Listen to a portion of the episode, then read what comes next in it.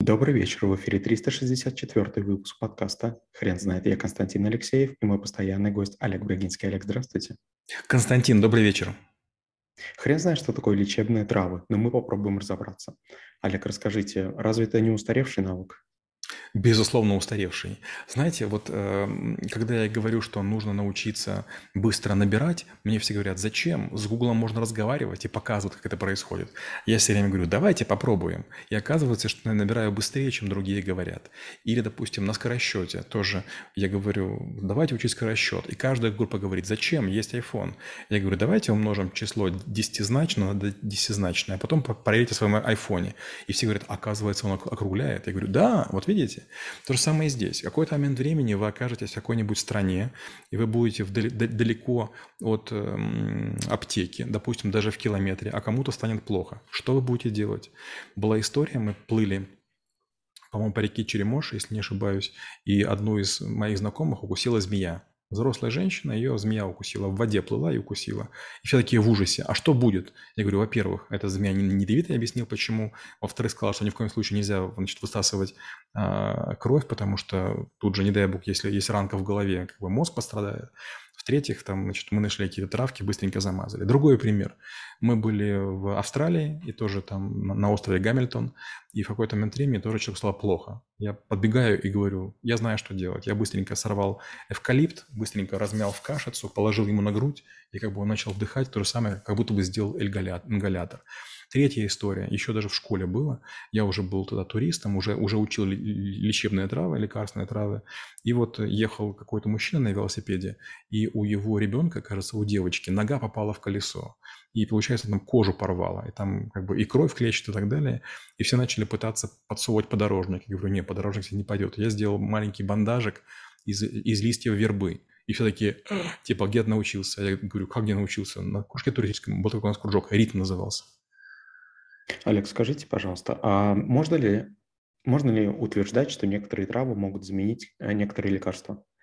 Скажем так, не совсем заменить. В том случае, если есть аптека, э, конечно, лучше использовать лекарства, потому что лекарства имеют э, гарантированное качество, они прошли тестирование, и у них удобоваримая форма во всех смыслах.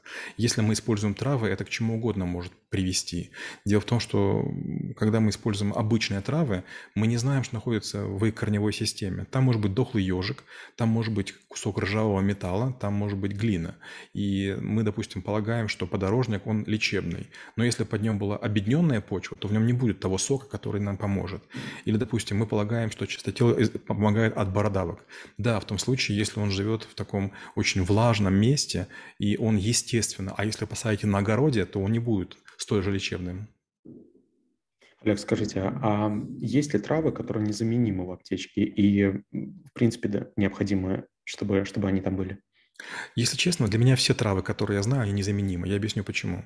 Вот э, был когда-то фильм «Данди крокодил», и не уверен, что там многие мои друзья, товарищи поняли идею.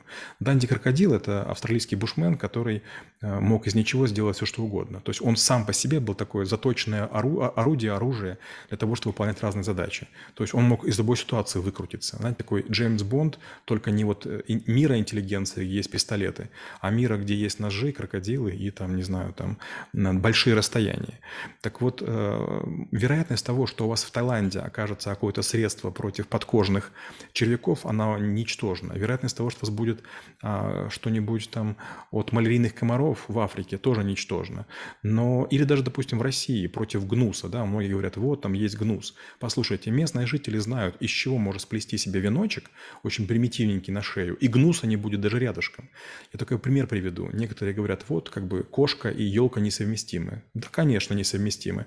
Просто возьмите а, любые цитрусовые корочки, разложите, и ваш кот не подойдет к елке. Получается, даже против кота есть управа в виде лекарственных растений. Олег, а есть ли способ, как проверять покупаемые травы? Ведь можно наткнуться и на подделки.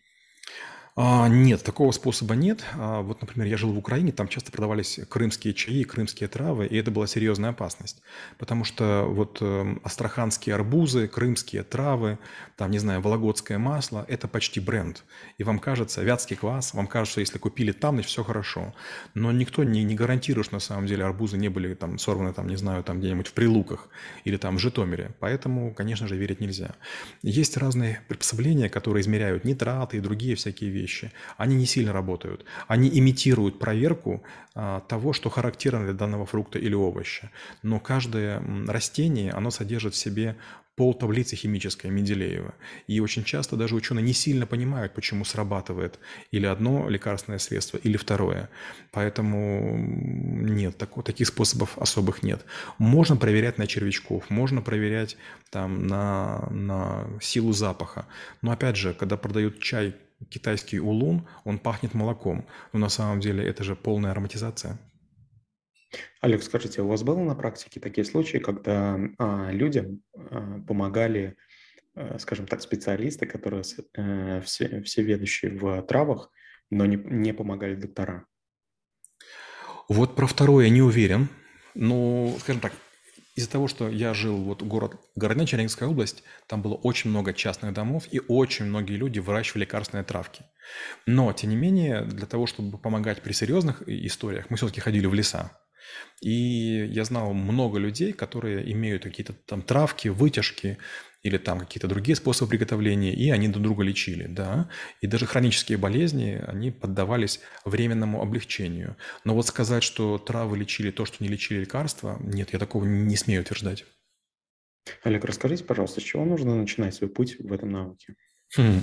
Я расскажу, как мне началось кажется, был класс 4 или 5, была зорница, и, значит, там один из, эм, один из эм, конкурсов был, нужно было угадывать лекарственное растение.